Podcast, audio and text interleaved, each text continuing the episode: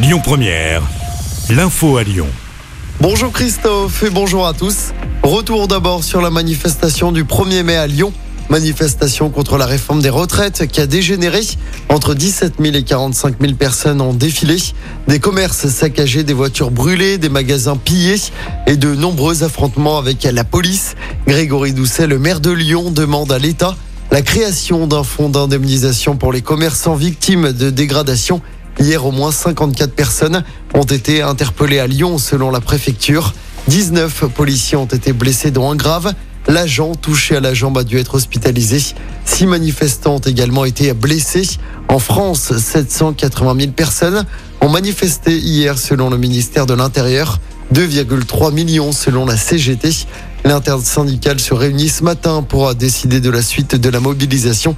L'exécutif doit inviter les responsables syndicaux à Matignon la CFDT pourrait répondre positivement à l'invitation. L'ancien joueur de l'Olympique lyonnais, Tony Vérel, de retour devant la justice. Il comparaît devant la cour d'appel de Nancy à partir d'aujourd'hui, un an après avoir été condamné en première instance, avec trois de ses frères pour violence contre des vigiles. Les faits s'étaient déroulés en octobre 2011. Tony Vérel et ses frères sont accusés d'avoir ouvert le feu sur le parking d'une boîte de nuit en Meurthe-et-Moselle. En première instance, Tony Vérel avait été condamné à 5 ans de prison, dont deux avec sursis.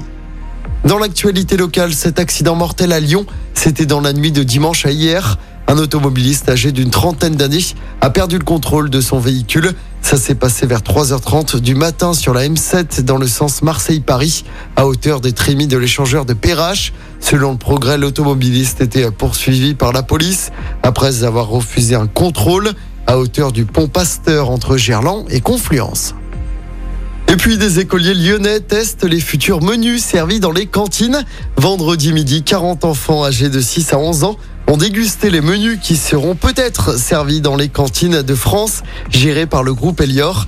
La règle est simple, si au moins 70% d'entre eux approuvent, la recette est validée. Si 60% votent à sa faveur, elle retournera en cuisine pour être retravaillée et améliorée.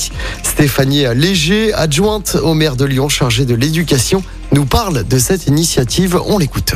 On avait vraiment à cœur que pour euh, bah, euh, ce qu'ils mangent à la cantine, on leur demande leur avis. Il y a une commission menu euh, technique avec des parents d'élèves et puis nos professionnels et Elior, mais on souhaitait vraiment qu'il y ait une commission resto enfants.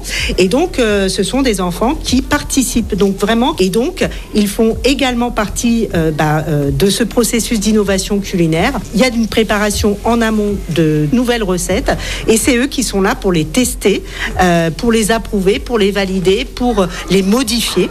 Et des propos recueillis par Aurore Bouchy. Du sport, du football, Toulouse, vainqueur de la Coupe de France. Samedi soir reçoit Lens. Ce soir, en match en retard de la 33e journée de Ligue 1. Coup d'envoi du match à 21h. Je rappelle que l'OL a battu Strasbourg 2-1 vendredi soir. L'OL est 7 toujours à 6 points des places européennes. L'OL qui recevra Montpellier dimanche en championnat. Écoutez votre radio Lyon Première en direct sur l'application Lyon Première, lyonpremière.fr et bien sûr à Lyon sur 90.2 FM et en DAB+. Lyon Première